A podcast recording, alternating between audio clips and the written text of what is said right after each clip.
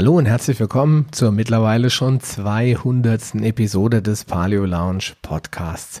Und auch wenn es einen Grund zu feiern gibt, ich habe mich entschlossen, heute eine ganz normale Interview-Episode zu senden, aber mit einem spannenden Thema, denn es geht um unser allergrößter Abnehmfeind, den Zucker.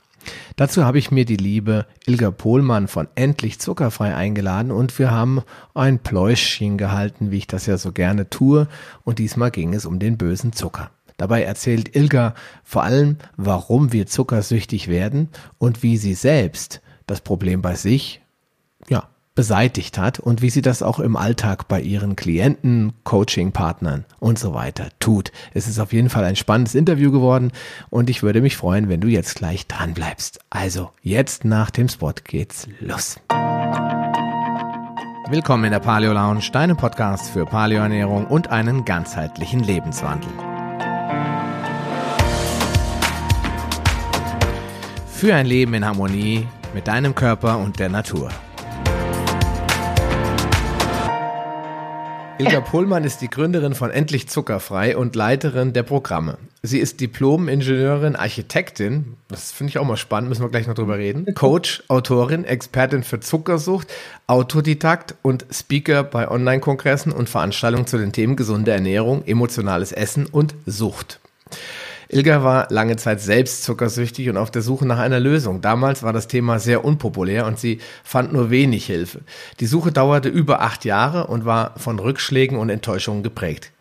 Sich alleine und ohne Unterstützung aus der Sucht zu befreien, war eine schmerzhafte Erfahrung. Doch sie ließ nicht locker und entwickelte mit der Zeit eine Methode, die Zuckersucht zu überwinden und selbstbestimmt über ihren eigenen Zuckerkonsum entscheiden zu können. Ja, heute kann Ilga genau die Hilfe sein, die sie damals vermisst hat. Ja, und jetzt ist sie heute in meiner Show. Wir haben schon ein bisschen vorher geplaudert. Hallo und herzlich willkommen, liebe Ilga. Hallo, danke für die Einladung. Schön hier zu sein. Also, wir ähm, haben eins meiner Lieblingsthemen heute, nämlich den bösen, bösen Zucker, den ich vor vielen Jahren schon aus meiner Ernährung gestrichen habe.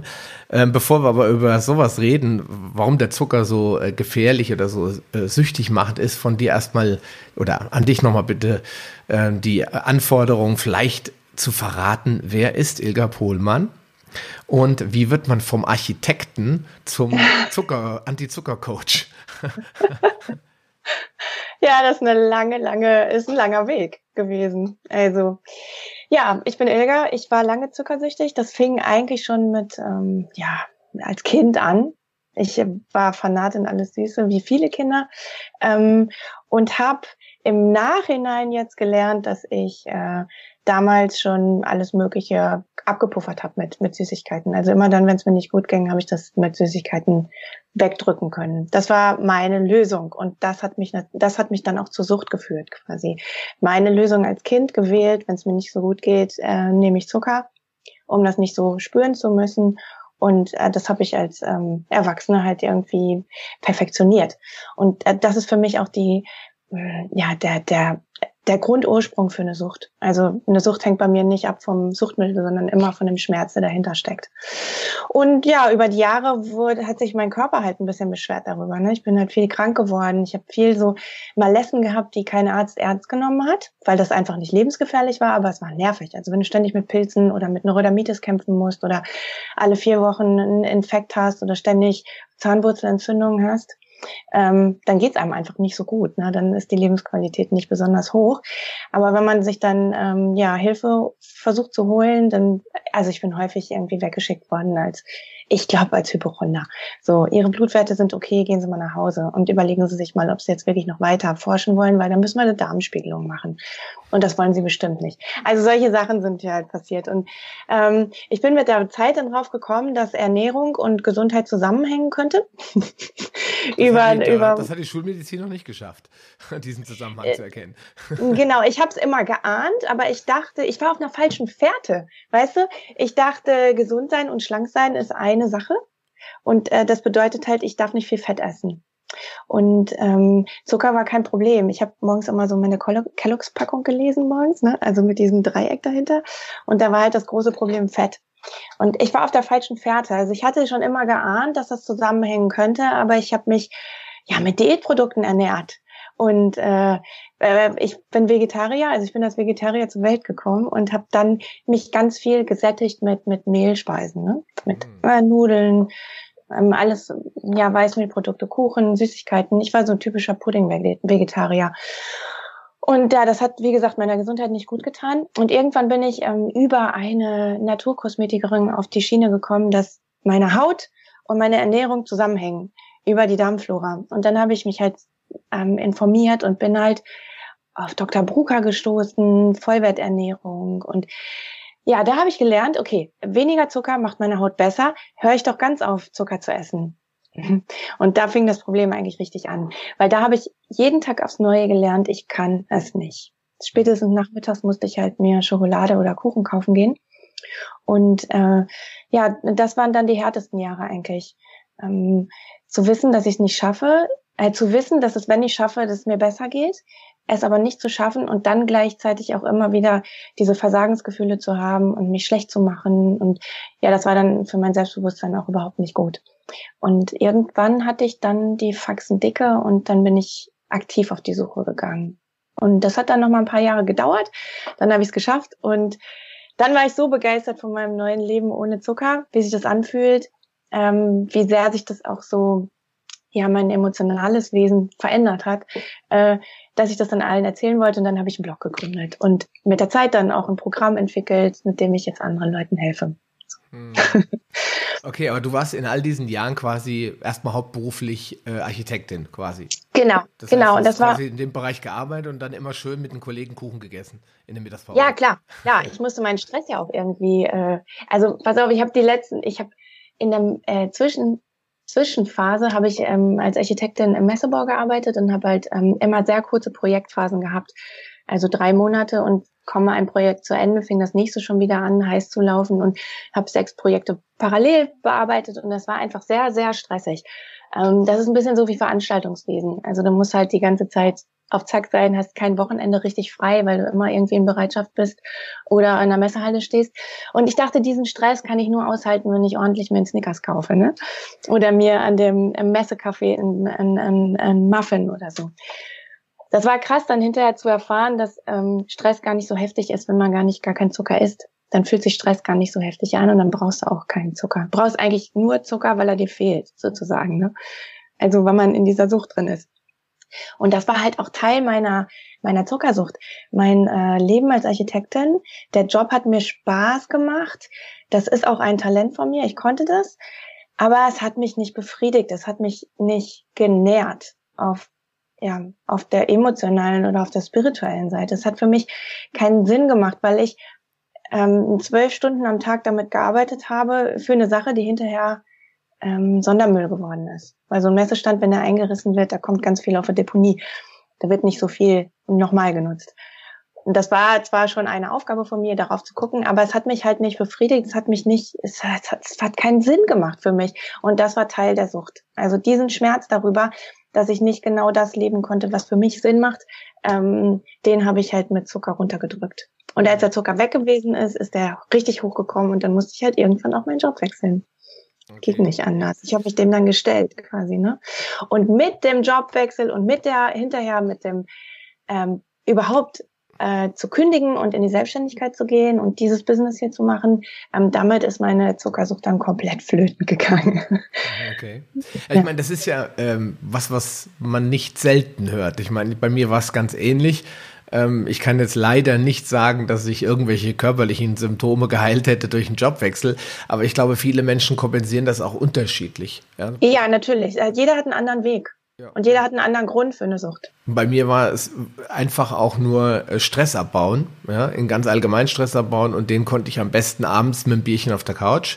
Ja, klar. Und ich erwische mich auch heute äh, immer wieder dabei, obwohl ich schon seit Monaten, seit Februar, glaube ich, äh, bis auf ein Prosecco zum zehnten Hochzeitstag äh, mit meiner Frau getrunken habe, kein Alkohol zu trinken. Da erwische ich mich dann auch dabei, dass ich die Treppe hochgehe, dann komme ich an so einem kleinen Kühlschrank vorbei, wo wir die Notreserven haben, wenn der normale Kühlschrank ist halt sehr voll mit Gemüse und da ist halt ja. Getränke nichts. Und dann lachen mich ab und zu mal die Bierchen an, dann denke ich, ach, heute Abend könntest du doch mal.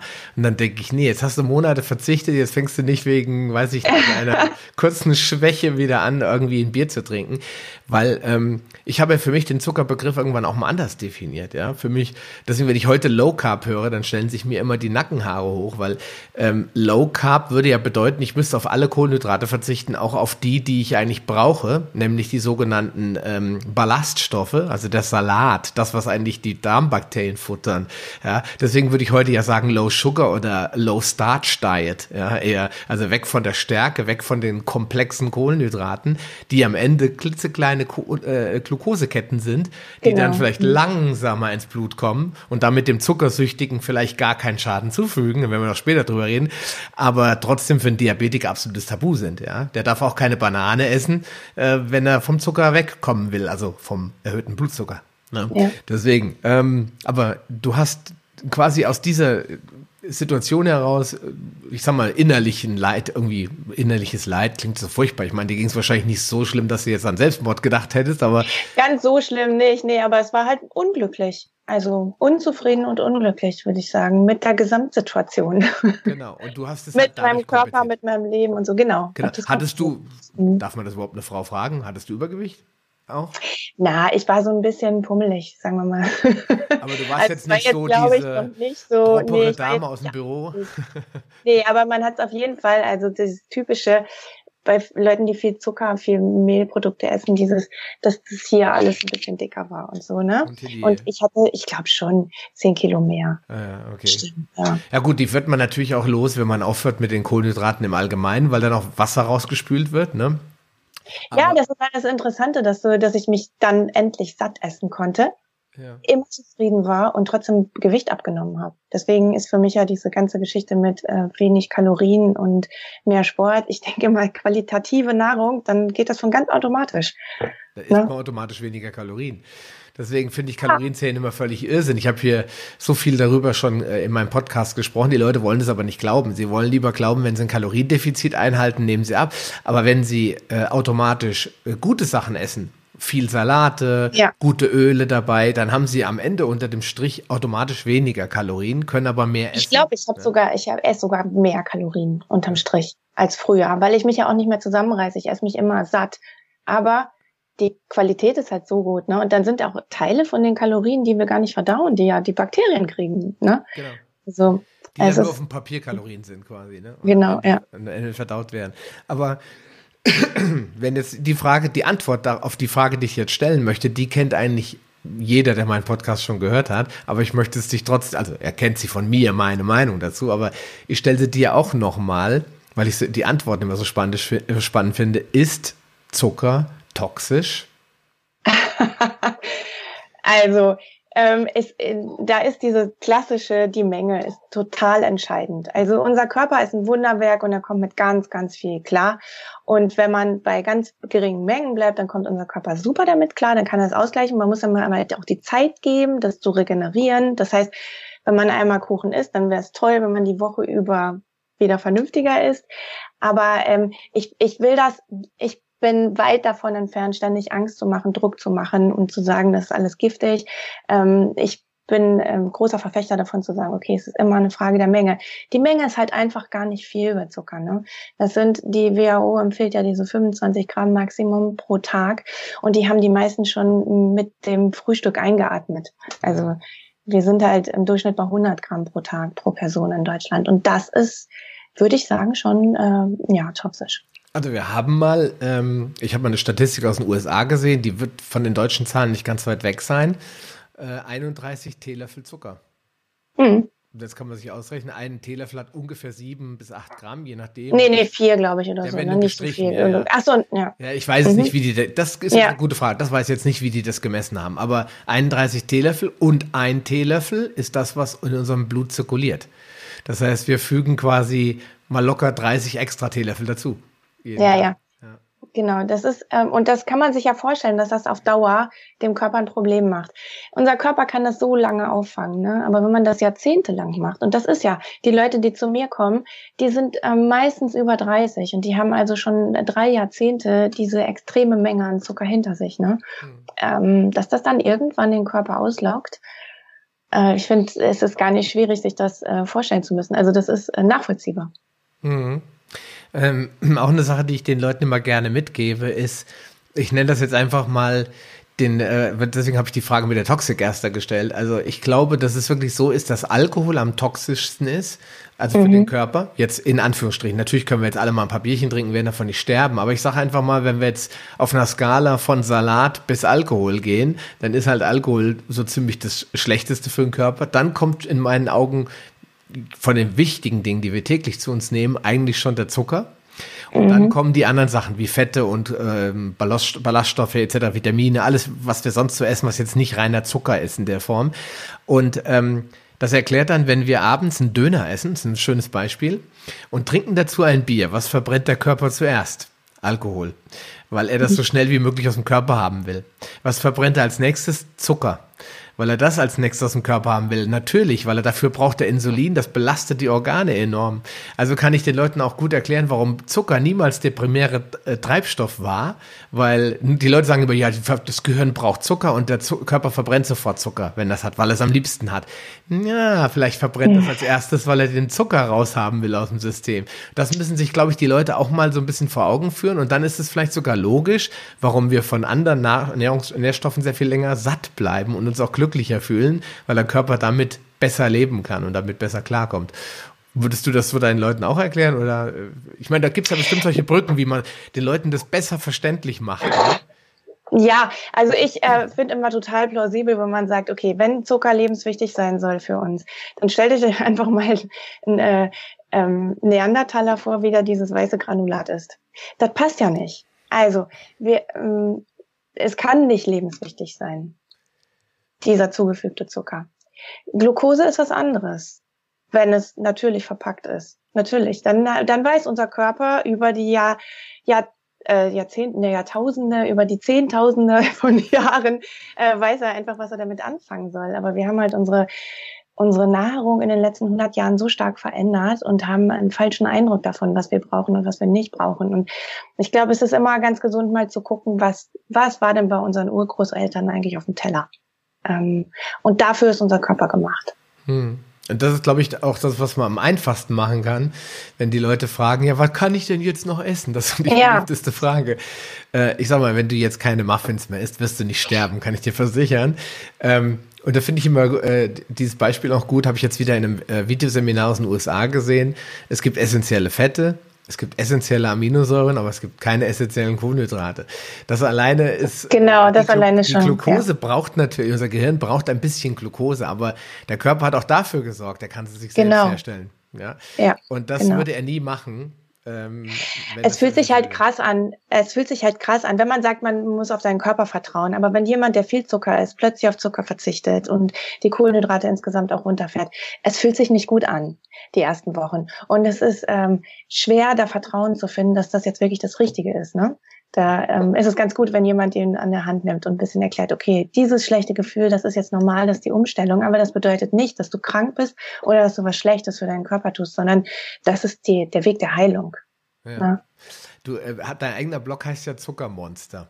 Wer ist denn hieß er, ja, hieß er. Jetzt heißt er endlich zuckerfrei. Ja, zuckerfrei, genau. ja. Und, äh, aber du hast ja damals was dabei gedacht, ist es das Monster, ja. ist es das Monster Zucker, das quasi Nein. über uns, oder wie kamst du auf den Namen?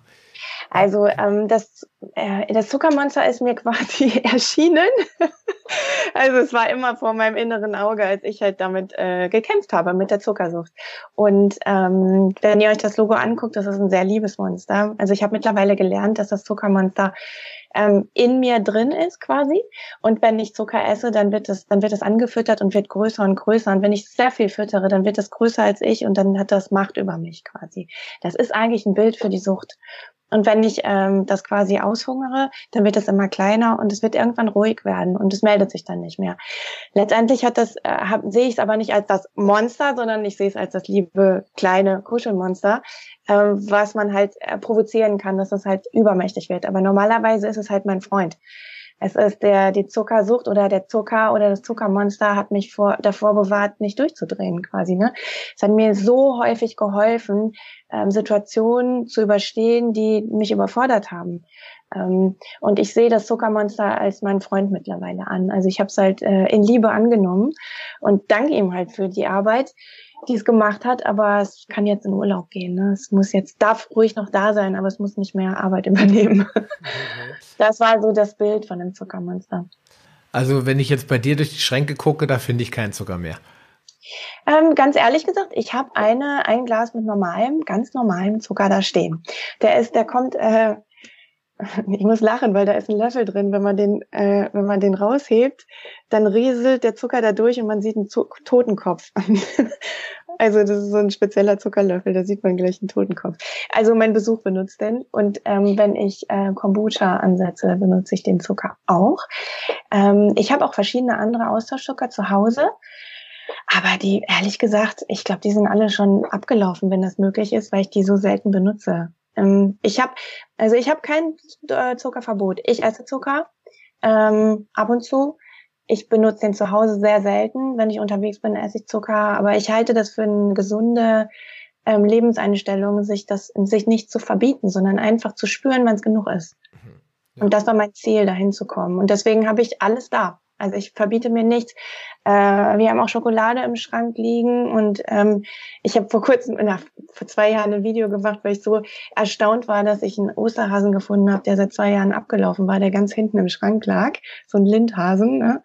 Und das ist halt, ähm, das passiert jetzt, weil es einfach keine Rolle mehr spielt. Ich habe keine emotionale Bindung mehr an den Zucker. Ähm, ich brauche den nicht und wenn ich den benutze, habe ich halt auch keine emotionale Bindung daran. Also es ist nicht schlimm, wenn ich den nutze. Mhm. Und das war so mein Ziel, das zu erreichen. Ein gesundes Verhältnis zum Zucker, dass mein Körper mir automatisch sagt, okay, ein bisschen Nachtisch reicht. Das, das ist genug. Mhm, aber hast du nicht selbst bei dir, oder ich meine, man empfiehlt ja seinen Klienten immer, mach die Schublade auf, schmeiß das Zeug raus, damit es aus dem Sinn ja. ist.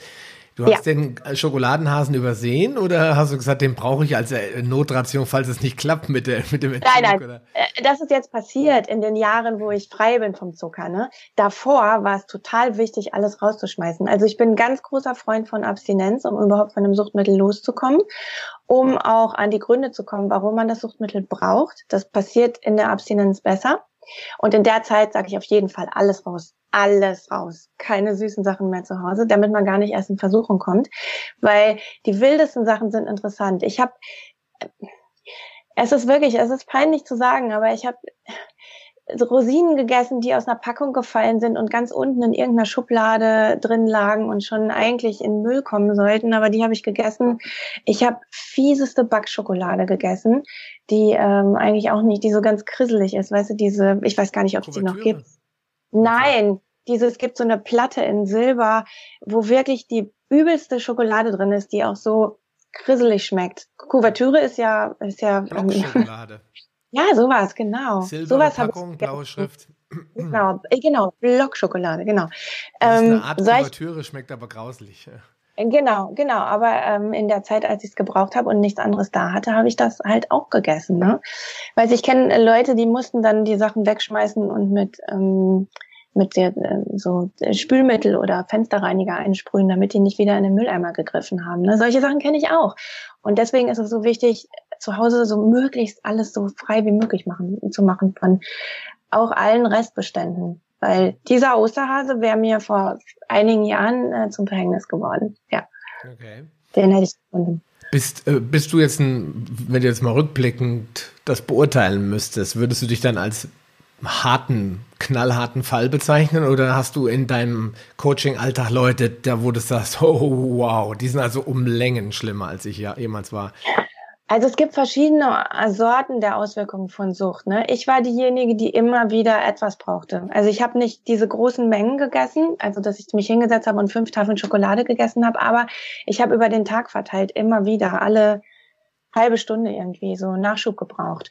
Dann gibt's aber die Leute, die sich irgendwie den ganzen Tag zusammenreißen oder auch eine Woche zusammenreißen und dann dieses Binge-Eating bekommen. Also dann Riesenmengen plötzlich essen müssen. Und ich weiß nicht, äh, was ich davon als schlimmer bezeichnen will. Ne? Wenn man es an Menge von Zucker messen will, dann war ich mittlerer Fall. Da gibt's definitiv Leute, die ganz viel mehr essen. Also da habe ich Leute, die 500 Gramm Gummitierchen am Tag essen und dann dazu zusätzlich noch naschen, weißt du? Und mitten in der Nacht aufstehen und ein Magnum kaufen müssen. Von der Tankstelle, die 20 Minuten entfernt ist oder so, ne? Mhm. So schlimm war ich nicht. Mm, aber ich konnte halt trotzdem nicht die Finger davon lassen. Hm, okay.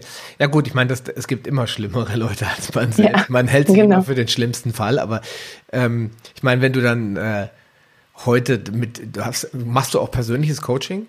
Mhm, ja, ja, wenn du jetzt die Leute vor dir äh, gibt's, ich frage, gibt's da Leute, wo du sagst, sorry, du bist hoffnungsloser Fall oder sagst Nein, du, auf keinen Fall. Wir schaffen auf das, keinen wir Fall. schaffen das, ja. Ja, wir schaffen das auf jeden Fall.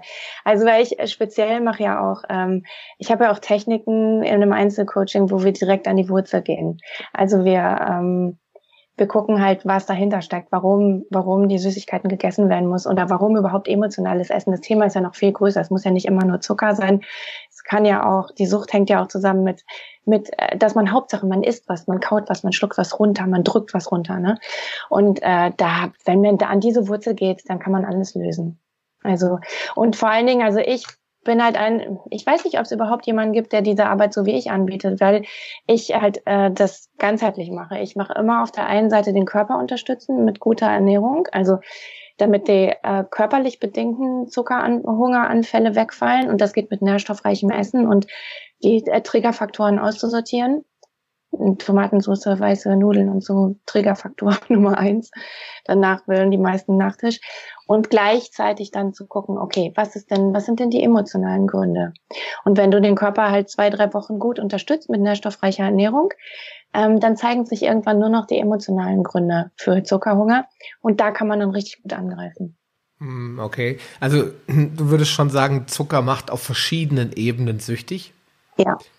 Ja. Beschreib doch ja. mal so ein paar Faktoren, wo du sagst, das hast du eigentlich bei dir äh, eingeschränkt erlebt, vielleicht aber auch hauptsächlich bei anderen Leuten. Welche Faktoren zeigen dir, da ist eine Sucht vorhanden und welche Form von Sucht ist es meistens? Ach so, jetzt so, so richtig die Symptome quasi. Ja. Also das ist zum Beispiel, ähm, viele, die im Büro arbeiten, kennen diesen Keksteller, der im Eingangsbereich steht, in der, in der Teeküche oder im Besprechungsraum. Und viele werden kennen dieses heute nicht. Heute, heute ist ein guter Tag, heute halte ich durch. Und dann sitzt man da und guckt da zwei Stunden auf diese Kekse und kämpft mit sich. Und irgendwann brechen die Dämme und man nimmt ein und dann bleibt's nicht. Dann ist, ach, jetzt ist alles scheißegal, jetzt esse ich richtig. Ne? Das ist ein ganz, ganz, ganz typisches Zeichen dafür. Auch ähm, Unruhe, also bei mir war es so, ich konnte halt nachmittags so 15, 16 Uhr mich nicht mehr richtig gut konzentrieren nach dem Mittagessen, was natürlich auch am Mittagessen liegt, an der, an der Sache, was du mittags isst, ne? wenn dann das Zucker tief kommt. Und dann musste ich mir halt Süßigkeiten holen. Wenn man nicht mehr die freie Wahl hat, das ist total entscheidend. Also wenn du immer was mitessen musst, wenn da was ist. Ich kann mich dran erinnern, dass ich zum Beispiel abends weggegangen bin und dann gab's hier in Hannover gab's so einen ähm, Brezelmann der ist halt mit einem Korb rumgelaufen und hatte frisch gebackene Weißmehlbrezeln, ne, so Laugenbrezeln. Und es hat mir nicht einen Abend Ruhe gelassen, bis ich den gekauft habe. Oder wenn ich es nicht gekauft habe, dann habe ich halt hinterher gejammert innerlich. Ne? Dann habe ich mich so als immer muss ich zurückstecken, die anderen sind normal schlank, die können das immer essen und ich. Das sind so, also wenn solche Sachen anfangen, ist ein ganz gutes Zeichen dafür, dass es sich vielleicht um Zuckersucht handelt oder zumindest um eine Nährstoffunterversorgung des Körpers. Mhm. Also das heißt, die typischen Symptome äh, wie dieser Heißhunger, das äh, darf man leider nicht auf den Zucker beschränken. Das ist auch bei Stärke ja. und Kohlenhydraten, die schnell ins Blut reingehen. Deswegen ja. mag ich immer Finger weg von Brezeln und Brot. Ja, und es ist so lecker, ne? Ja. Ja, klar, ich sehe das immer wieder äh, am Wochenende. Wir haben das bei uns relativ stringent umgesetzt. Bei uns gibt es einmal in der Woche Brötchen für die Kinder, ansonsten gibt es ja. keine Brötchen. Und äh, die Diskussion ist halt immer die gleichen, äh, die gleiche, wenn dann meine Mut meine Frau auf der Arbeit ist und ich dann zuständig bin und dann sage ich, nee, heute essen wir Bacon und Rührei und solche Sachen. Und dann, warum keine Brötchen und Croissants? Ja, weil die Mama das auch gerne isst und äh, weil wir das dann morgen machen, wenn sie nicht arbeiten äh. muss, ja. Und dann so, wir können es doch an beiden Tagen. ja. Sie immer, die, die geht immer ja. bis zu den Ohren hoch. Also da merkt man schon, dass äh, bei Kindern ist es leider muss ich sagen, auch ein bisschen schwerer. Ich meine, erstens mal vertragen sie es noch besser, wenn man damit gezielt umgeht. Und zweitens mal ist äh, diese, ähm, ich sage einfach mal, Argumentationskette ja, die leidet natürlich bei Kindern, weil Kinder wissen auf der einen Seite, was Papa und Mama sagen, ist vernünftig und richtig, aber auf der anderen Seite haben sie, sind sie viel mehr, äh, ich sage einfach mal, körperlich und emotional getrieben. Sie sind noch mehr Geiseln von ihren Gelüsten, sie sind also noch viel mhm. lustbetonter als Erwachsene, die dann sehr schnell die Verstandesebene einschalten können. Mhm. Und äh, deswegen ist es, glaube ich, da auch schwieriger, ähm, mit Verboten kommt man da auch nicht so weit. Man muss dann eher mit Vernunft arbeiten und sagen, pass mal auf, guck mal, da kommen die Karies in den Mund und lass uns doch mal ähm, ein bisschen einschränken. Was auch ein guter Tipp ist, ist den Kindern zu helfen, bewusst zu bleiben, wie es ihnen danach geht. Sie einfach mal zu fragen, wie geht's dir denn jetzt eigentlich? Geht's dir eigentlich mit dem Rührei besser oder geht's dir mit dem Brötchen besser im Laufe des Tages? Achte doch mal drauf. Die haben ja häufig noch einen ganz guten Bezug zu ihrem Körper. Und wenn man sie da so ein bisschen drauf dringt. Also äh, Kinder zum Beispiel, die zu Hause keine ähm, Süßigkeiten bekommen und dann auf einem Kindergeburtstag sind und ganz viel Süßigkeiten essen. Ich würde die auch immer das mal machen lassen. Ne? Wenn die nach Hause kommen, dann geht's denen meistens nicht gut, weil der Körper halt so stark reagiert. Ne? Und denen da quasi ein bisschen zu helfen, nicht mit dem erhobenen Zeigefinger, sondern einfach nur, ja, guck mal, wie, wie geht's dir denn damit? Ähm, was, was bedeutet denn das? Und dass man denen da so ein bisschen hilft, der so zu beobachten zu lernen. Ne? Genau. Wir kommen nämlich jetzt nochmal zu einem wichtigen Punkt, weil du es gerade sagst, das ist mir gerade in den Kopf gegangen. Ich, ähm, bei uns zu Hause gibt es natürlich Süßigkeiten für die Kinder, die sammeln die an Halloween und da wir das stark reglementieren, Fasching und so weiter, hält das immer ein ganzes Jahr. Und ich muss ja, quasi krass. Omas und Opas schon strickstens oder strengstens verbieten, überhaupt noch was zu verschenken, damit es eben nicht immer mehr wird. Ja, weil meine ja. Frau und ich, wir essen eigentlich, ich würde sagen, bis auf wenige Ausnahmen, also bei mir gleich null, bei meiner Frau ist es dann schon eher mal der Fall, fast gar kein äh, Süßigkeiten mehr. Haben wir uns mhm. eigentlich komplett abgewöhnt. Dafür mache ich aber so ketogene Schokolade. Ja? Das heißt, ich mache mhm. die quasi mit äh, Xylitol und Erythritol in halbem Mix und mache dann quasi mir so kleine, die Amerikaner nennen das Fat Bombs. Fat Bombs. Und, mhm. ja, und die schmecken total lecker. Und meine Tochter mhm. hat jetzt einen Kika da drauf, weil sie weiß, da ist kein Zucker drin. Da meint sie immer, sie dürfte dann davon mehr essen. Aber was dann immer total funny ist, ähm, sie kann nicht mehr davon essen. Nee, genau, ja. Weil die halt unglaublich fett sind und die ja. Kinder dann halt auch so richtig gefüllt und zufrieden sind und ähm, sie dann nach einer wirklich glücklich sind. Und deswegen, ja. und das haben sie schon gemerkt, das finde ich jetzt schon toll, ähm, am Anfang gesagt, warum isst du das, Papa? Und dann haben sie irgendwann selbst probiert und sagen, das schmeckt aber auch lecker. Ja, also man muss dann mit viel mit Gewürzen auch mal ein bisschen arbeiten, also zum Beispiel so Erdmandelmehl mal reinmachen und Biskuite mhm. und Dokuma und solche Sachen, damit die Geschmacksrichtungen mal ein bisschen anders sind. Aber man kann die Kinder davon überzeugen. Das Problem ist einfach nur, es gibt allzu viele Verlockungen. Und ich glaube, das ist auch ähm, mit dem Einkaufen dann schwierig, oder? Hast du, machst du auch Einkaufsberatung, mal blöd gefragt? Gehst du mit den Leuten Ja, das wär, ihr habt das auch mal gemacht. Ja, das wäre vielleicht auch irgendwie so eine Marketing-Idee. Ähm, ich mache das in meinen Programmen natürlich schon so ein bisschen und, und sage natürlich, was man gut kaufen kann. Ähm, mache das jetzt nicht mit Produkten. Also ich sage jetzt nicht Produkte, aber ich sage schon irgendwie, welche, welche Sachen besser sind zu kaufen und so. Und ähm, in, meinem, in meinen Kursen erkläre ich ja komplett, also wie man sich auf ähm, eine zuckerfreie Zeit vorbereitet, was man am besten einkauft, was man, was man nutzt und so. Ja, das mache ich schon. Mhm. Aber so richtig mit jemandem im Supermarkt gehen oder im Bioladen würde ich ja dann eher vorschlagen, weil es da wesentlich einfacher ist als im Supermarkt. Ähm, Mache ich nicht. Mhm. Nur ausnahmsweise. Ja, weil ich, man stellt sich jetzt vor, so jemand hat jetzt alles zu Hause rausgeworfen, ne? Und jetzt geht er, muss er ja irgendwann wieder einkaufen gehen. Jetzt geht er genau. an der Salattheke vorbei, räumt sich da was ein und dann kommen die restlichen 999,9 Regale, die eigentlich nur Müll beinhalten. Und jetzt mhm. äh, findet er natürlich auch wieder seine geliebte Toblerone und was auch immer. Was gibst du den Leuten da als Tipps mit? Wie kommt man mit diesen Verlockungen klar, gerade in der Anfangsphase? Also generell geht es bei mir nicht unbedingt nur darum, Zuckerverbot, sondern es geht eher, den Zucker zu vertreiben durch andere gute Lebensmittel, die man neu ausprobiert. Ähm, sind, wir haben ja eine große Vielzahl an Lebensmitteln, von denen die meisten Leute in ihrer normalen westlichen Ernährung nur so einen kleinen Teil benutzen. Wenn du kein Brot mit Käse und Marmelade mehr isst, was bleibt denn dann noch übrig morgens? Oder wenn du kein Müsli isst oder so. Ne? Ähm, das ist halt, äh, um überhaupt mal, das ist eine Arbeit von mir und überhaupt mal auf die Idee zu bringen, was es noch alles für Möglichkeiten gibt. Ne? Zum Beispiel, was für eine Wahnsinnsenergiequelle Sprossen sind. Mhm. Ne? oder wie, wie gut Nüsse eigentlich sind. Und ähm, das bringe ich denen bei und äh, habe halt auch Rezepte dabei, wo ich denen das schmackhaft mache, wie man halt ähm, diese auch alte Nahrungsmittel, sowas wie Wirsing oder so, wie man das gut essen kann, warum das, wie das gut schmeckt und äh, wie das auch irgendwie so diese alten Vorstellungen von total verkochtem Gemüse äh, loswerden kann. Ne? Und darum geht's mir eigentlich ähm, zu erkennen, dass es nicht darum geht, etwas zu streichen und Verzicht zu üben, sondern ähm, die ganze Vielzahl zu nutzen. Und vor allen Dingen, ich habe fast nur Frauen und die leben fast alle irgendwie fett reduziert. Und wenn ich denen sage, okay, ihr könnt jetzt, wenn ihr Zucker weglasst, ihr könnt wirklich Fett essen, esst euch mal satt, ne? Ähm, das macht die natürlich auf einer anderen Seite auch mal glücklich. Und wenn die dann noch sehen, dass äh, auf der Waage trotzdem was passiert, obwohl sie sich die ganze Zeit rund und satt gegessen haben, also rund, also satt und zufrieden gegessen haben, besser gesagt, ähm, dann äh, ist das ein guter Ausgleich eigentlich. Nichtsdestotrotz, ähm, der Anfang ist halt schwierig. Also es ist ähm, am Anfang Verzicht zu spüren, Entzugserscheinungen zu spüren, über die Zeit auch Entgiftungserscheinungen zu spüren. Ist es schwierig, die Leute komplett davor zu bewahren, weil das ist halt einfach der Heilungsprozess und ähm, ja, das kann man ein bisschen abfangen, aber nicht hundertprozentig. So, da ist halt am Anfang wirklich auch ein bisschen Durchhaltekraft äh, gefragt. Und deswegen biete ich halt auch ähm, dieses Programm mit einer Gruppe an. Also es, man kann es alleine machen, aber man kann es auch mit einer Gruppe machen, mit meiner täglichen Betreuung. Und äh, ja, das hilft dann total, den Leuten irgendwie da am Ball zu bleiben. Hm.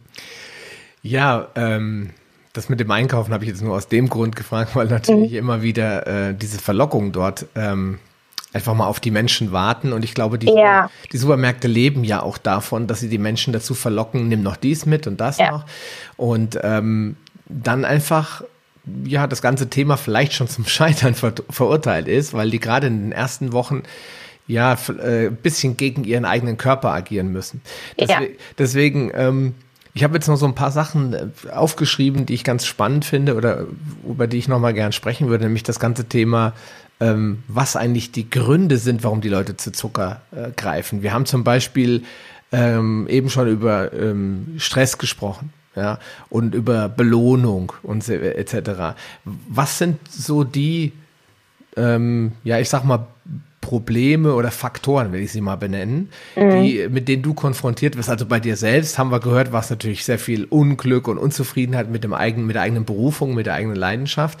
Aber wenn du jetzt nach draußen guckst, was glaubst du, sind die Hauptgründe, warum die Leute erstmal zu Zucker greifen? Die können ja nicht alle physisch abhängig sein. Da gibt es ja auch viele seelische oder Faktoren, ja. die sich hier oben abspielen.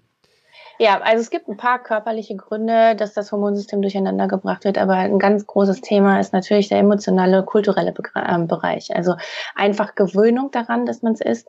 Ähm, dann haben viele Leute damit zu kämpfen, dass sie quasi während des Aufwachsen den, den Bezug zu sich selber verloren haben, den Bezug zu ihrer eigenen Stimme, also sich selber nicht mehr hören können. Und ähm, wenn man das nicht mehr kann, dann trägst du einen Schmerz in dir drin weil du über dein nicht gelebtes Leben und das versuchen viele Leute zu lindern. Deswegen ist unsere Gesellschaft eigentlich auch so eine, wenn du, wenn du mal einmal die Augen dafür aufmachst, dann siehst du eigentlich, die ganze Gesellschaft ist ein großer Suchtbereich. Also wir haben die ganze Zeit nur mit Unterhaltungselektronik zu tun, mit Ablenkungsmanövern. Unser, unser ganzes ähm, gesellschaftliches Leben ähm, baut darauf aus, dass wir uns ablenken und nicht mehr zur Ruhe kommen und da mal hinzugucken, was da eigentlich weh tut. Ähm, dann haben viele Leute, dadurch, dass sie als Kinder häufig ähm, bevormundet werden, dass ihnen Sachen verboten werden, die sie nicht verstehen, ähm, haben Wut ähm, äh, gehabt als Kinder und haben gelernt, das runterzudrücken. Also wir wollen, sollen ja nicht wütend werden. Wir werden ja irgendwie erwachsen, indem wir uns zusammenreißen können und die Wut nicht mehr so ausspielen. Und diese runtergeschluckte Wut ist ähm, unfassbar anstrengend unten zu lassen. Und die zeigt sich ganz häufig auch in Selbstsabotage. Also dass man selbst auferlegte Regeln vielleicht drei Tage durchhalten kann, aber am vierten Tag unbewusster wird und die dann miss, ähm, missdeutet als auferlegte Regel von früher vielleicht von Mama oder Papa und dann ähm, ja den Revoluzer raushängen lässt und sich selbst sabotiert. Solche Sachen spielen halt eine ganz große Rolle. Ähm, unterschwellige, also runtergeschluckte Wut ist bei unfassbar vielen Leuten ein Grund dafür. Und das liegt wirklich, da liegt die Wurzel ganz, ganz häufig in der frühen Kindheit schon. Okay. Ähm, jetzt muss man natürlich die weitere Frage stellen, reden die Leute überhaupt? Drüber. Kommen sie zu dir und sagen, ja, jetzt hören Sie mal auf hier oder ich weiß nicht, ob die alle mit dir per Du sind und sagen dann von ja. wegen, ja, das will ich jetzt hier gar nicht hören. Geben Sie mir mal schnell äh, zehn Tipps, damit ich das beseitige oder kommen die schon mit dem Bewusstsein? Ja, es also, dreht sich viel hier oben ums Kopfzentrum. Also viele Leute kommen in, in meine Kurse, wollen einfach frei vom Zucker werden. Und in der Zeit, in diesen sieben Wochen, bringe ich die auch auf die Fährte, okay, das ist nicht nur irgendwie, du musst Verzicht üben und du musst das lernen, wie das geht und du musst deine Ernährung umstellen, sondern du musst halt auch an die Wurzel dran gehen. Und die Leute, ähm, die sich damit anfreunden können, die bleiben sozusagen und kommen halt ins Coaching auch. Und ich gehe damit ja auch auf dem Blog relativ offen um, dass ich ganz häufig auch über die emotionalen Gründe von Zuckersucht spreche. Und ich glaube, die Leute, die nicht bereit sind dafür, die gehen ganz schnell weg. Also die bleiben einfach nicht bei mir. Ne? Die kommen gar nicht erst zu mir ins Gespräch. Die, die dann bei mir im Gespräch sind, die wissen, dass da was steckt, aber die wissen nicht, wie sie da dran kommen. Also die spüren, dass es da ein Problem gibt, aber die haben keinen ähm, Zugang dazu. Und denen helfe ich dann einfach, den Zugang zu finden. Hm. Jetzt ähm, hast du in einem Video mal vom Seelenfutter gesprochen. Mhm. Und das fand ich auch ganz interessant, weil dieser Begriff, den gibt es ja im Englischen schon länger und der wird auch in meinen Augen ein bisschen overused, wie man so schön sagt, das sogenannte Soul Food. Ja. ja. Ähm, ich hatte jetzt, glaube ich, eben ja schon erzählt, dass ich mit meiner Frau zehnjährigen äh, Hochzeitstag gefeiert ja. habe. Und da waren wir in einem sehr schönen Hotel in der Nähe von Frankfurt, wo wir öfter schon so, also was heißt öfter, wir waren da schon einmal vorher zum Wellness machen, fanden das ganz toll. Und jetzt, äh, das ist ja ein weiteres Problem, ja. Wenn ich zu Hause habe ich mich voll unter Kontrolle. Jetzt bin ich irgendwo, jetzt bin ich ähm, eigentlich dem der Speisekarte ähm, ausgeliefert. Weil ich habe ja keine Chance. Ich kann ja nicht zu dem Koch sagen, was soll denn der äh, Unsinn hier? Äh, Creme mhm. Brûlée, wollen Sie mich zum Diabetiker machen? Ja. kann ich ja nur den Leuten sagen, äh, ja, lasse ich, will ich nicht. Ja? ja? Oder ich kann es bewusst genießen. Welche Rolle ja. spielt das bei dem ganzen Thema äh, Sucht? Also gibst du den Leuten auch, ich sag mal, einen Ausblick, dass sie sagen, wenn sie das überwunden haben, dann und wissen, was sie zum Zucker greifen lässt, dann kann man auch ganz bewusst mal ein Törtchen essen und äh, ja. kann das auch wieder sechs Wochen weglassen? Ja, ganz, ganz genau. Also das ist das Ziel. Das ist ähm, nicht so schnell zu erreichen und ich finde, das ist auch nur zu erreichen über die Abstinenz, über den Umweg des Verzichts kann man dann irgendwann zu diesem freien, äh, freien Umgang mit Zucker kommen und äh, nicht mehr, also das Ziel ist wirklich zu erreichen, dass man sich nicht mehr unter Kontrolle haben muss, sondern dass die Selbstliebe so groß ist, dass du aus freien Stücken entscheidest, okay, die halbe Creme, Creme Brûlée reicht mir wahrscheinlich und ich höre jetzt auf und der Rest bleibt einfach auf dem Tisch liegen, weil ich mir so viel wert bin, dass ich mir das nicht antue. So, ne? Und ähm, das ist der Schalter, der umgelegt werden muss, über die Zeit zu erkennen, dass ich mir nichts Gutes tue, indem ich den Kuchen esse, sondern dass ich mir was Gutes tue, indem ich ihn nicht esse. Hm. Und das ist so, der Weg ist, das ist halt ein Weg, das ist ein Prozess. Das ähm, muss man erkennen können auf die Dauer. Und ähm, aber das ist das Ziel auf jeden Fall, nicht mehr mit Verzicht zu leben und sich immer am Riemen zu reißen, sondern in der Fülle zu leben. Also so abgegriffen wie dieses Wort ist, aber in der Fülle zu leben, alles essen zu dürfen, was man will. Und in dieser Freiheit kommt dann die Entscheidung, ach nee, aber ich brauch's nicht. Ein Salat ist auch cool. Hm. Gibt mir auch viel mehr. Ähm, wir müssen ja, ich meine, auf der einen Seite sind diese Suchtfaktoren alle so in gewissem Maße Auslöser für, für diese Probleme, mit denen du dich dann konfrontiert siehst. Aber es gibt ja noch, es gibt ja auch nicht psychische Faktoren. Es gibt ja auch ja. Faktoren, äh, die du auch in deinen Videos erklärst. Du sprichst dann ganz oft auch über das Belohnungszentrum, über Dopamin und Hormone, die dafür sorgen, dass es einfach toll ist, Schokolade zu essen. Ja, ähm, wenn die Leute damit aufhören, fühlen die sich dann erstmal scheiße. Entschuldigung, wenn ich ja. das so sage. Ja. ja, kannst du so sagen, ja. Ja, auf jeden Fall. Also die Entzugserscheinungen, die sind einfach nicht angenehm. Äh, die meisten haben das, die ersten vier, fünf Tage. Manche haben, äh, haben Glück, denen geht's die ersten drei Tage richtig super schon und die kippen dann nochmal. Aber es ist einfach kein gutes Gefühl, wenn der Körper an diese schnelle Energie gewöhnt ist und wenn man ihm die plötzlich wegnimmt. Und dann halt auch noch auf nährstoffreiches, länger, länger verdauliches, also schwer verdaulicheres Essen umsteigt, dann ist das erstmal etwas unangenehm. Und äh, ja, da heißt es dann durchhalten. Und da ist es ganz gut, einen Sparring-Partner zu haben oder also das nicht ganz alleine zu machen mhm. damit man durchhalten kann. Ich habe ehrlich gesagt noch keine viel bessere Lösung gefunden, weil der Körper muss halt irgendwie mitgenommen werden auf der ganzen Reise. Selbst wenn ich über mein Coaching, über die Techniken, wenn wir da die Ursache, die Wurzel lösen, muss der Körper trotzdem nachkommen. Also du bist ja quasi auf emotionaler Seite bist du quasi schon gereift, aber die Zellen, die arbeiten ja noch auf das, auf der alten Art und Weise und das, äh, da muss man halt durch, finde ich. Hm. Äh, du hast es ja, bezeichnest es ja als Abstinenz oder als Entzug, aber im Endeffekt ähm, folgen diesen seelischen Problemen ja auch die körperlichen Entzugssymptome, dass einfach der Insulinspiegel fällt, weil einfach kein Zucker mehr äh, gegessen wird und die Leute dann erstmal auch sowas wie eine Unterzuckerung verspüren, ja, weil dann einfach das Insulin braucht ja eine Weile, bis es sich normalisiert hat, bis es sich daran gewöhnt hat, oh wow, der isst jetzt gar nicht mehr so viel Zucker, oh, kann ich mal durchatmen. Aber gerade in dieser Phase besteht ja ein großes Risiko des Rückfalls, ja. Ähm, kommen die Leute da deine Erfahrung mit klar, wenn sie dann die Ernährung umstellen auf dieses vollwertige? Ähm, und äh, wann spüren die eine Verbesserung? Also wann spüren die sowas wie, oh, der Aufwand hat sich gelohnt?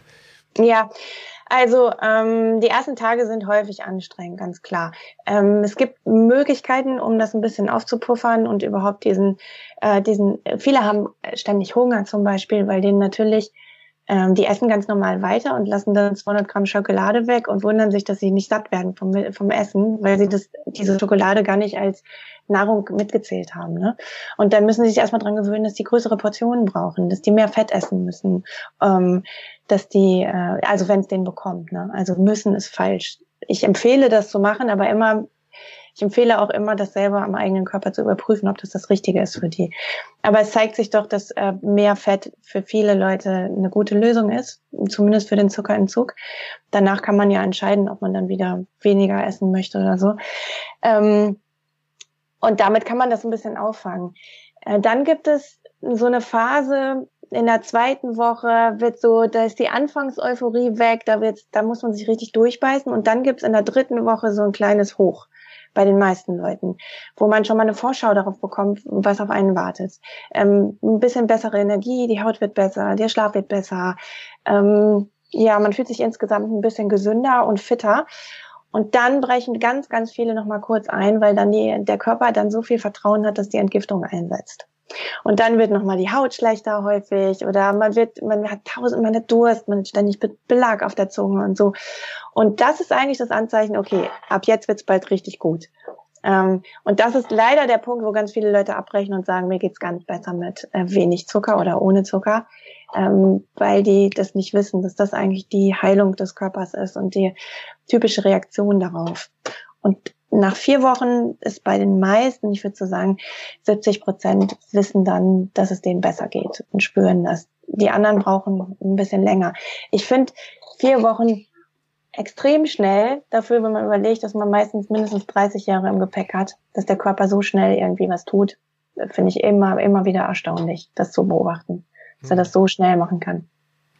Ja gut, ähm, man kann das, ja, das, oder jeder kann das für sich ja selbst entscheiden. Und der eine oder andere braucht es krass, sage ich jetzt einfach mal, der braucht wirklich den totalen Entzug, äh, vielleicht sogar kombiniert mit, mit intermittierenden Fasten noch, einfach um auch die Mahlzeitenfrequenz zu senken, weil diese Leute, das finde ich auch immer spannend, die die Schokolade weglassen, denen fehlen ja auch schlagartig ganz viele Mahlzeiten. Ja, man genau. isst ja nicht beim Frühstück eine Tafel Schokolade, sondern man Frühstück, dann geht man auf die Arbeit, ah, die Kollegen essen noch ein Croissant oder essen noch ja. einer Geburtstag gehabt, das ist das zweite Frühstück. Dann geht's um zwölf pünktlich zur Mittag, äh, Mittagspause. Und dann äh, gibt's da meistens ja auch ein Dessert, aber den, den finde ich jetzt nicht so schl den schlimmsten, weil er bei der Mahlzeit ist. Jetzt ist aber ja. nachmittags, kommt einem mit Blech Kuchen wieder und sagt hier, die genau. äh, Frau Müller vom Sekretariat, vom Chef, die hat äh, Geburtstag gehabt, 50. Batsch, gibt's wieder was. Und dann gehen sie nach Hause, Abendbrot und dann auf der Couch, naja, wird dann halt auch eine Schokolade gegessen. Also sind wir schon bei sechs oder sieben Mahlzeiten und jetzt essen die den Zucker nicht mehr, dann fallen denen ja drei Mahlzeiten weg. Ja, sind die auch ja. immer bei drei ja, wo ja die Deutsche Gesellschaft für Ernährung sagt, das ist gar nicht gut.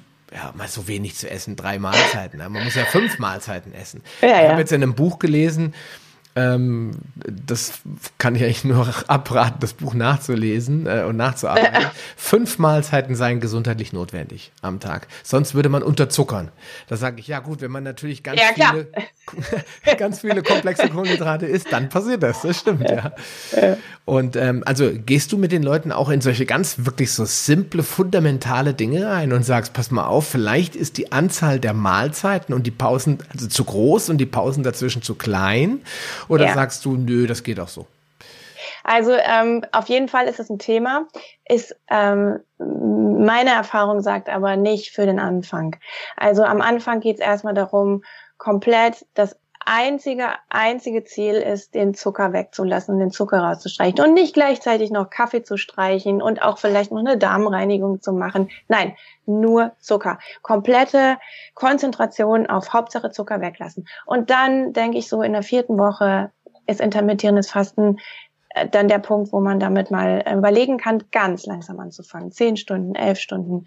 Und ähm, vorher würde ich das nicht empfehlen, weil das ist einfach ein Riesenschritt. Also das, ich merke es bei mir sind manche so über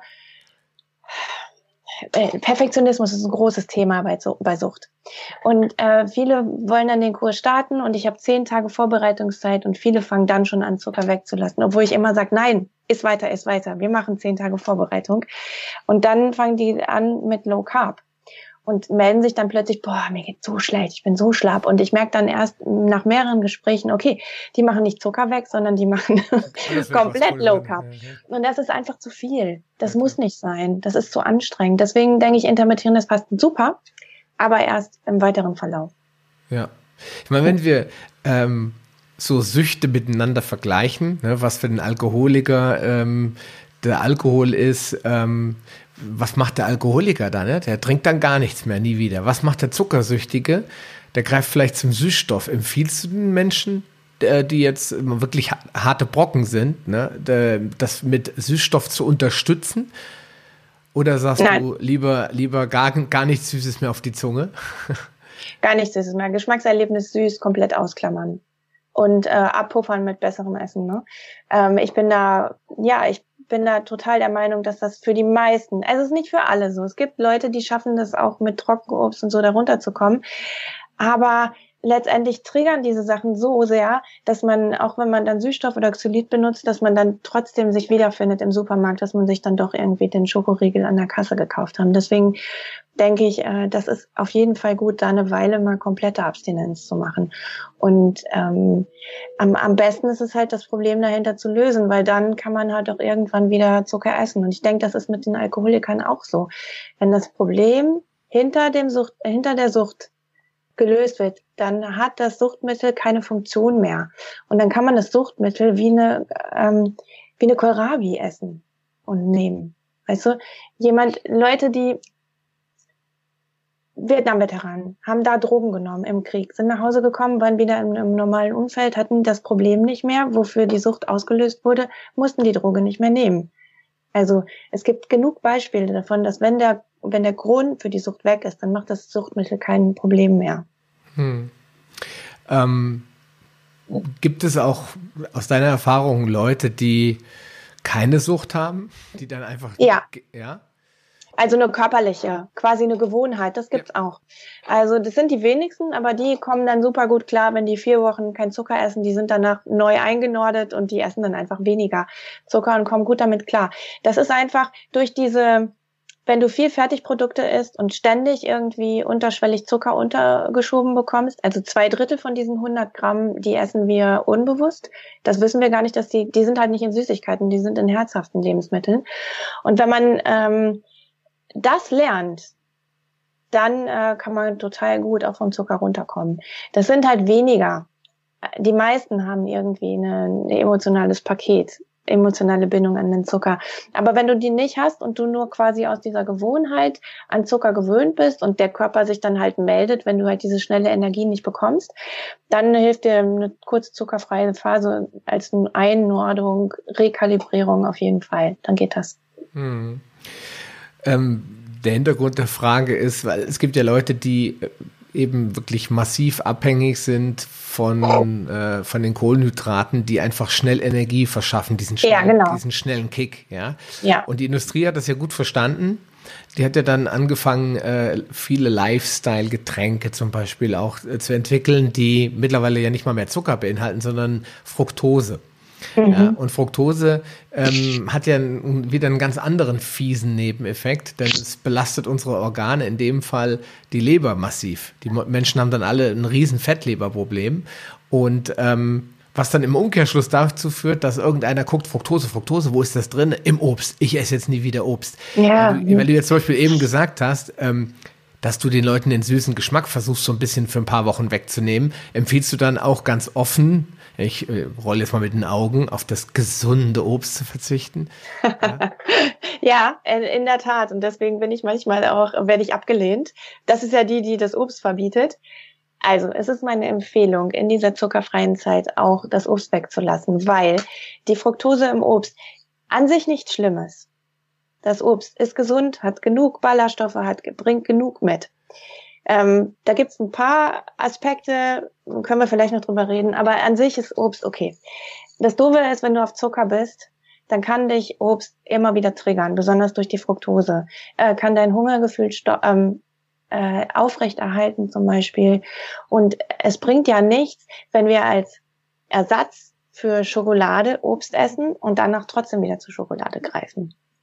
Und das macht Obst halt ganz häufig. Und es ist äh, immer wieder zu beobachten, dass die Leute, die, wenn die eine Woche lang kein Obst gegessen haben, dass die irgendwann in so eine Ruhephase verfallen, wo sie nicht mehr über Essen nachdenken müssen. Die vermissen das Obst zwar noch, aber die haben auf der anderen Seite ein wahnsinnig Ruhe und ein Sättigungsgefühl und ähm, ja, ein, ein gutes Gefühl ohne Obst. Und ein paar Wochen ohne Obst, äh, davon stirbt man nicht. Also so wichtig ist es jetzt nun auch nicht. Also ich kann es so, sagen. Solange man halt genug ähm, Gemüse isst, ne? Also genug andere nährstoffreiche Lebensmittel. Ähm, ich stimme dir 100% zu. Ich esse eigentlich fast gar kein Obst mehr. Ähm, was auch daran liegt, dass das Obst ja meistens auch nicht mehr die Nährstoffe hat, die es vielleicht mal vor 40, 50 Jahren hatte. Und, äh, mehr Zucker als früher. Genau, auch viel mehr Zucker, auch darauf gezichtet, äh, gezüchtet wurde, dass es einfach süß und lecker schmeckt. Deswegen lieben Kinder natürlich Obst. Ähm, und die sollen es auch essen, weil die brauchen die, diese Kohlenhydrate auch noch viel mehr, weil das Gehirn unglaublich wächst. Und wenn es wächst und sich verdoppelt im Laufe der Kindheit, dann braucht es viel mehr äh, essentielle Glucose, hätte ich beinahe gesagt, also Glucose als Treibstoff, ähm, ja. als jetzt zum Beispiel das erwachsene Gehirn, das auch viel mehr mit Ketonen klarkommt. Ja. Aber du hast was Wichtiges angesprochen, dieser süße Geschmack auf der Zunge, ja, und das kennt jeder der mal so eine schöne Portion herrliche Datteln genascht hat, der weiß dann, oh wow, das ist ja der mega Flash auch an Zucker, was da zusammenkommt. Und das bringt mich zum typisch deutschen gesunden Frühstück. Ja, was steht da immer? Ein Glas Orangensaft. Ja. Und jetzt kommen wir immer zu dem Punkt, also erstmal in Deutschland sind Säfte eh alle totgekocht und pasteurisiert und haben keinen Wert ja. mehr. Das ist eigentlich flüssiger Zucker. Nur Zucker. Ähm, mhm. Wer jetzt unbedingt meint, er braucht den Orangengeschmack, der soll es bitte dann wenigstens selbst pressen, dann hat er wenigstens noch Vitamine drin. Aber äh, ich meine, mit Säften muss man dann ja eigentlich den Leuten genauso sagen, Finger weg von allen flüssigen Kalorien, vor allen Dingen von den Säften aus, aus Früchten, die ja nachweislich sogar mehr Fructose beinhalten als zum Beispiel eine Cola. Und die hat ja, ja diesen High Fructose Corn Syrup, die ist ja eigentlich äh, bombenzuckermäßig, wenn dann, äh, ich habe das in einem amerikanischen Video mal gesehen, verglichen, ich glaube fünf Kalorien mehr, so, äh, nee, nee, fünf Kalorien nicht, ähm, zwei oder drei Gramm mehr Zucker auf 100 mhm. als jetzt zum Beispiel ja, Cola. Ja. Ja, das ist ja Oder Apfelschorle ist auch noch ein ordentlicher Zucker. Genau, und wenn man jetzt die, jetzt die Leute vor sich hat, äh, kriegen die auch, bringen die dir auch Ernährungstagebücher?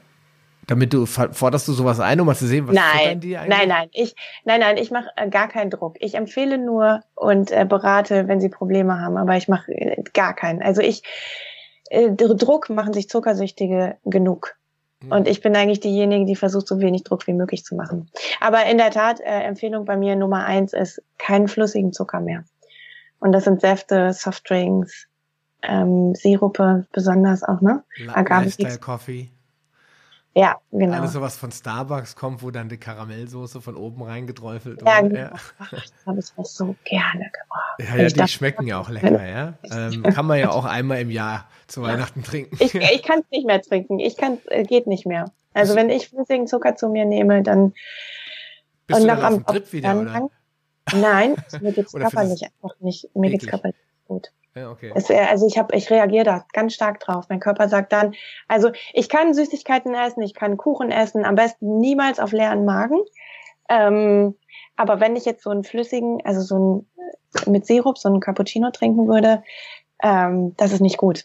Also das bekommt man nicht besonders gut. Also ich kann dann, wenn ich mich danach noch bewege, Fahrrad fahre oder so, dann kann ich schon stark unterzuckern. Hm, okay. Ja. Das wird zwar mit der Zeit immer besser.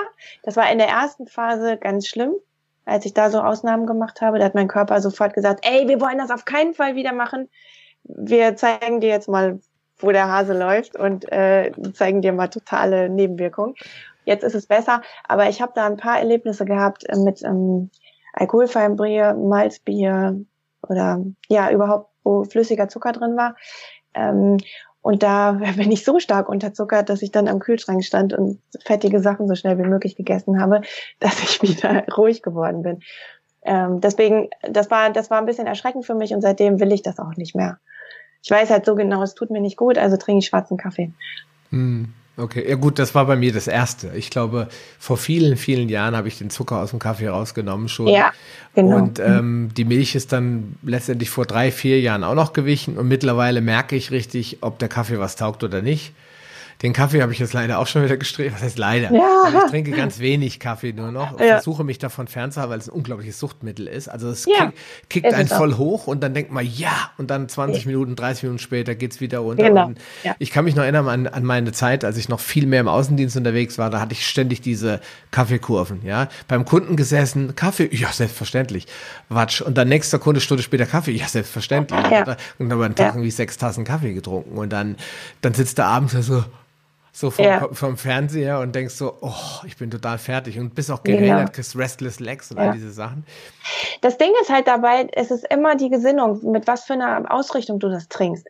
Wenn du den Kaffee als reine ähm, Genuss in Entspannung trinkst, dann wird er dir nicht so viel tun, als wenn du ihn nutzt, um dich wach zu machen. Genau. Also, dann hast du auch, auch nicht den Bedarf, glaube ich, ständig zu kippen wenn du dir nur mal so als Genuss äh, Genau, und das ist halt die Ausrichtung. Also wenn du zum Beispiel Schokolade als Belohnung isst, weil du dir irgendwie äh, so viel Mühe gemacht hast und wirklich die Arme bist und aus einer Opferhaltung Schokolade isst, dann kann ich sagen, dass ich danach drei Tage damit zu tun habe und das Zuckermonster sich wieder rührt. Wenn ich es aus kompletter Freude am Leben und Feier, weil ich bei einer Familienfeier sitze und das einfach genieße, den Kuchen so esse, ohne einen Hintergedanken, weil es mir so schlecht geht und weil ich ein Opfer bin, dann äh, macht das mir nichts.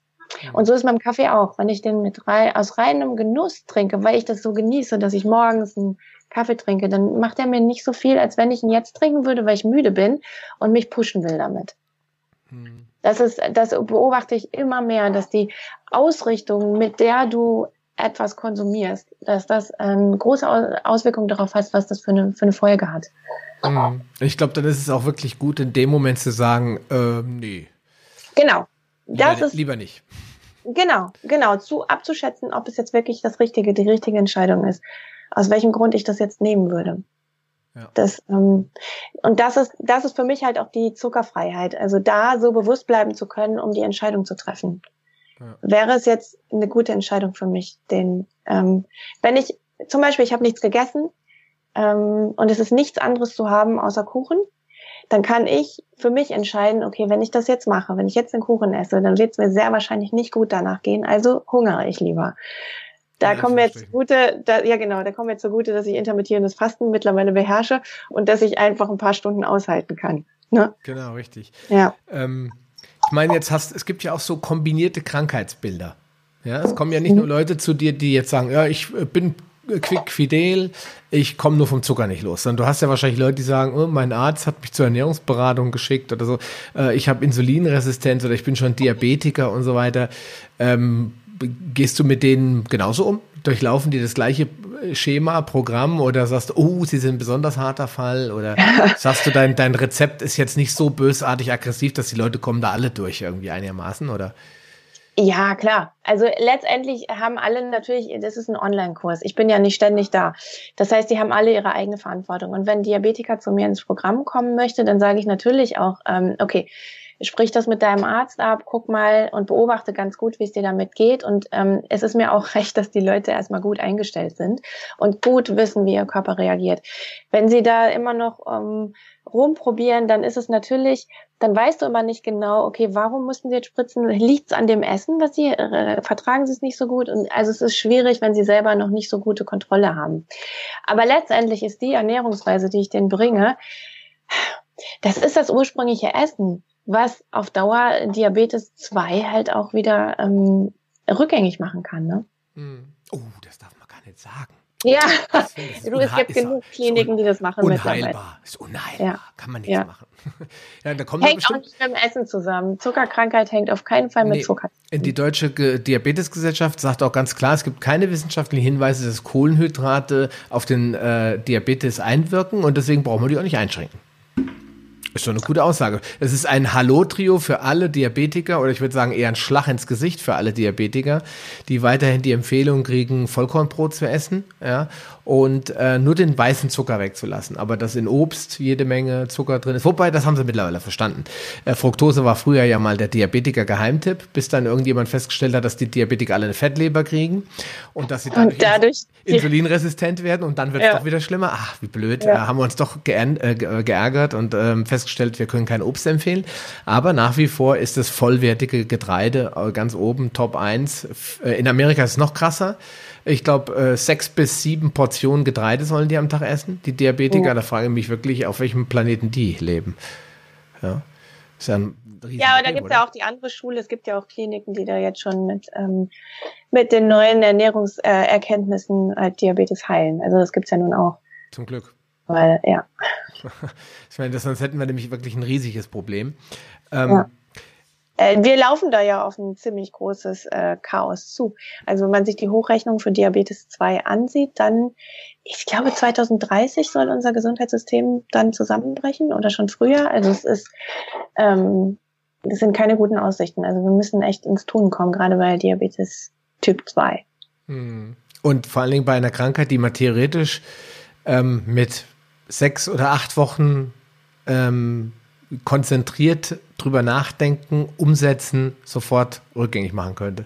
Ja. Äh, deswegen bin ich auch ein riesiger Fan von, von diesen Büchern von Dr. Jason Fung, der ja diese, äh, diese ähm, IDM-Klinik hat. Jetzt fällt mir das, die Übersetzung nicht. Das äh, äh, Dietary Management heißt das DM am Ende. Dieses äh, Programm, wo er die Leute mit Fasten und, und Ketogen, bisschen so Paleo-Ernährung so richtig rausbringt aus diesem Zucker äh, mhm. und die dann mit Formin und alles innerhalb von drei Monaten absetzen. Und das ist dann schon ein gewaltiger Vorsprung. Und ich sage immer, wer heilt, der hat halt auch recht. Ja. ja. Insofern. Ähm, ja, jetzt mal noch zum Ende. ist ja ganz wichtig, weil die Leute äh, wollen ja auch ein bisschen mehr noch wissen, wo sie dich finden können. Weil wenn sie jetzt, wir haben die ganze Zeit von deinem Programm geredet, aber jetzt ist natürlich die Frage, wie kann man dich am besten erreichen und wie kommen wir zu dem Programm? Ja, also erstmal könnt ihr ganz viel gratis auf meiner Seite bekommen. Die, die Seite ist endlich zuckerfrei.de in einem geschrieben. Und da gibt's einen Blog, Bereich. Da gibt es total viele Artikel über die Hintergründe von Zuckersucht und überhaupt von zu viel Zucker essen, von versteckten Zuckern. Ähm, und es gibt, wenn ihr euch für meinen Newsletter anmeldet, bekommt ihr gleichzeitig so einen ähm, kurzen Kurs 15 Tage in Folge jeden Morgen eine E-Mail, wo ganz viel Grund, grundsätzliches Wissen schon mal vermittelt wird, auch kleine Übungen, wie ihr nebenher im Alltag halt zuckerbewusster werdet und mehr darüber lernt, wo sich überall Zucker versteckt. Äh, das findet ihr alles auf dem Blog. Es gibt viele Videos auf YouTube mittlerweile. Ähm, also es gibt viele Informationen und auf der Seite gibt es natürlich auch den Link zu Kurse und da habe ich verschiedene Angebote und unter anderem auch den endlich zuckerfrei Kurs der in verschiedenen Varianten angeboten wird. Also zum Alleine machen oder innerhalb der Gruppe. Mhm. Und dann gibt's natürlich auch Einzelcoaching bei mir. Okay, also ich werde das auf jeden Fall mal verlinken. Ähm, mhm. Du hast mir es, glaube ich, geschickt. Ich gucke mal gerade auf meinen Zettel. Starthilfe minus Anmeldung minus Infoseite. Das ist es, genau. genau. Ja. Das verlinke ich auf jeden Fall. Ähm, ansonsten findet man dich natürlich auf deiner Seite, hast du schon gesagt. Bei YouTube äh, gibt's äh, den Zuckermonster-Kanal. Also ja, früher, genau. hieß er ja. mal so, jetzt heißt er wahrscheinlich auch endlich zuckerfrei. Nee, der Kanal heißt noch so, den habe ich nicht umbenannt, aber den. Ähm, genau, ja. und dann bist du auch bei Instagram unterwegs, etc. pp. Also wer dich sucht, der werde dich finden, oder? Ja, alleine über Ilga und Zucker wird man wahrscheinlich schon einiges finden, weil mein Name, mein Vorname ist ja nicht so weit verbreitet. Genau, insofern. Ja, ähm, zum Abschluss vielleicht einfach nochmal, wenn, wenn, wenn jetzt jemand zugehört hat und sagt, Mensch, ich kann auf meine Schokolade nicht verzichten. Ich, ja, ich bin so ein armes Opfer, Entschuldigung, ich jetzt sagen. Meine Mutter ist schuld oder mein Vater ja. ist schuld. Was kann man denn machen? Was sind so deiner Meinung nach so die, die äh, fünf, drei, vier, fünf besten Tipps, wie man schon mal äh, was verbessern kann? Sage ich mal ja. ganz vorsichtig. Also als allererstes Säfte und Softdrinks weglassen. Damit äh, ist bei vielen schon ganz viel in Bewegung gebracht. Dann das nächste halte ich für total super, einfach mal im Supermarkt die Etiketten zu lesen. Einfach mal alles zu lesen, was man isst. Kann ich auch immer und empfehlen. Da werden ganz viele Leute erstmal wütend über die Situation. Ähm, also es ist sehr, sehr heilsam, das mal zu machen für zwei, drei Tage. Dann äh, hier meine Starthilfe buchen, da steht so viel drin und das ist gratis. Da bekommt ihr die ganzen Infos, also was so, was so wichtig ist für den Einstieg. Ähm, und dann, ja, also ich finde ja, das 0, 9 plus Ultra einfach eine zuckerfreie Zeit einzulegen und mal zu gucken, was sich zeigt an emotionalen Hintergründen, ähm, warum man überhaupt Zucker isst. Äh, das waren jetzt vier, oder? Waren das schon fünf? Du kannst nur einen raushauen, das waren vier. Habe ich noch einen? Auf meinem Blog lesen. genau. Man kann ja, äh, in der Regel gibt es ja nicht die, das Rezept. Ich sage das ja immer wieder, wenn Leute mich fragen, äh, was kann ich tun? Da sage ich immer, was ist dein Ziel? Also für mich war das kein Problem, auf Zucker zu verzichten, weil da emotional nichts Gut. hinter war. Was ein ja. körperliches Gewöhnungsproblem, ja. Übergewicht, ja. Äh, Fettleber, mit der ich mit 33 diagnostiziert wurde, das war natürlich für mich erstmal schockierend, aber das waren alles klar körperliche Einflüsse darauf. Ich bin auch jemand, ich habe einfach mal sieben Tage gefastet. Ja, das kann auch nicht jeder. Da muss man halt auch ähm, sehr hart sein. Ich habe, ich faste mittlerweile teilweise 20, 21 Stunden. Ja, auch ja. das kann ich jedem empfehlen. Aber wenn man der Typ nicht dafür ist, deswegen ist es glaube ich ganz Wenn du eine emotionale eine Blockade hast oder ein Programm hast, was im Hintergrund dafür sorgt, dass du essen musst, damit du überlebst, weil du die Überzeugung hast, äh, ich sterbe, wenn ich nicht esse oder ich halte das nicht aus, was da hochkommt. Ja. Das ist ja alles im Unterbewusstsein dann ist es halt mega schwierig, das einzuhalten. Ne? Genau. Und da ist es ja dann besser, vielleicht wirklich diese zuckerfreie Zeit mal zu nutzen, um zu sagen, aha, okay, ich guck mal, was bewirkt das bei mir? Und wenn dann irgendwas hochkommt, sei es Traurigkeit oder Wut oder Hass oder ähm, ich sag mal wirklich Schlaflosigkeit, irgendwas, dann kann man relativ schnell nachvollziehen, was der eigentliche Grund ist, warum ja. ich vielleicht zum Zucker greife. Ja? ja. Und dann kann ich das gezielt angehen. Und dann hilft äh, sicherlich lokal jeder Therapeut, der so ein bisschen auch mit, äh, mit solchen Problemchen arbeitet. Ähm, oder dann erwächst daraus die Erkenntnis, das kann ich bewerkstelligen. Ja, ich kündige einfach, wie du das gemacht hast. Ja, ja wobei das ist ja nicht der Weg für alle, ne? Das genau. ist meist spezieller eigener Weg. Also das, das Tolle ist halt, dass man, dass dieser Nebel im Kopf verschwindet, wenn man nicht mehr diese süchtig machenden Sachen isst, wie äh, Gluten ist halt auch eins dieser Dinge, die das machen kann, dass das Gehirn so ein bisschen vernebelt wird. Und wenn das frei wird, dann kann man plötzlich seinen Weg wieder ein bisschen besser erkennen. Genau, und dann, äh, glaube ich, wird das schon prinzipiell besser. Und ich sage immer, wenn die Menschen einfach mal mit dem weißen Zucker schon mal aufhören, ohne jetzt Obst und alles ins Visier zu nehmen, dann würde ihnen schon geholfen sein. Ja, bei mir war es wirklich ein sehr langer Weg. Ich vom, vom Zucker im Kaffee bis heute zur ketogenen Ernährung. Das war ja nicht in drei Wochen. Da habe ich ja Nein, zehn, ja. zehn Jahre für gebraucht. Ja. Äh, und dann können sich die Leute auch mal acht Wochen gönnen. Ne? Und sagen, ja, die Zeit nehme ich mir. Genau, ja. Liebe Ilga, ich sage vielmals Danke ähm, für diese tollen ähm, Antworten und das wirklich spannende Gespräch. Auch für mich war noch einiges dabei. und wenn äh, wir deine Informationen nochmal in die äh, Shownotes packen, kann jeder da auch nochmal nachschauen äh, und bei dir im Blog gucken. Da findet dann ja alles vielleicht noch ein bisschen ausführlicher. In so einem Podcast kann man ja dann doch nicht immer alles besprechen. Ja, sonst sitzen wir auch noch morgen hier. Das genau. Thema ist so groß. Das ist unendlich. Und wenn wir nur ein ja. paar, und wenn wir nur ein paar von diesen Hörern zurück ins Licht führen, ja, ja genau. weg vom weißen Gift, dann haben wir doch schon was erreicht. Ja, genau. Liebe Ilga, ich danke dir nochmal. Schönen Tag. Danke auch. Ja, dir auch. Ciao. Bis dann. Ciao. Willst du dich mit Gleichgesinnten über Paleoernährung, einen gesunden Lifestyle oder die leckersten Rezepte austauschen?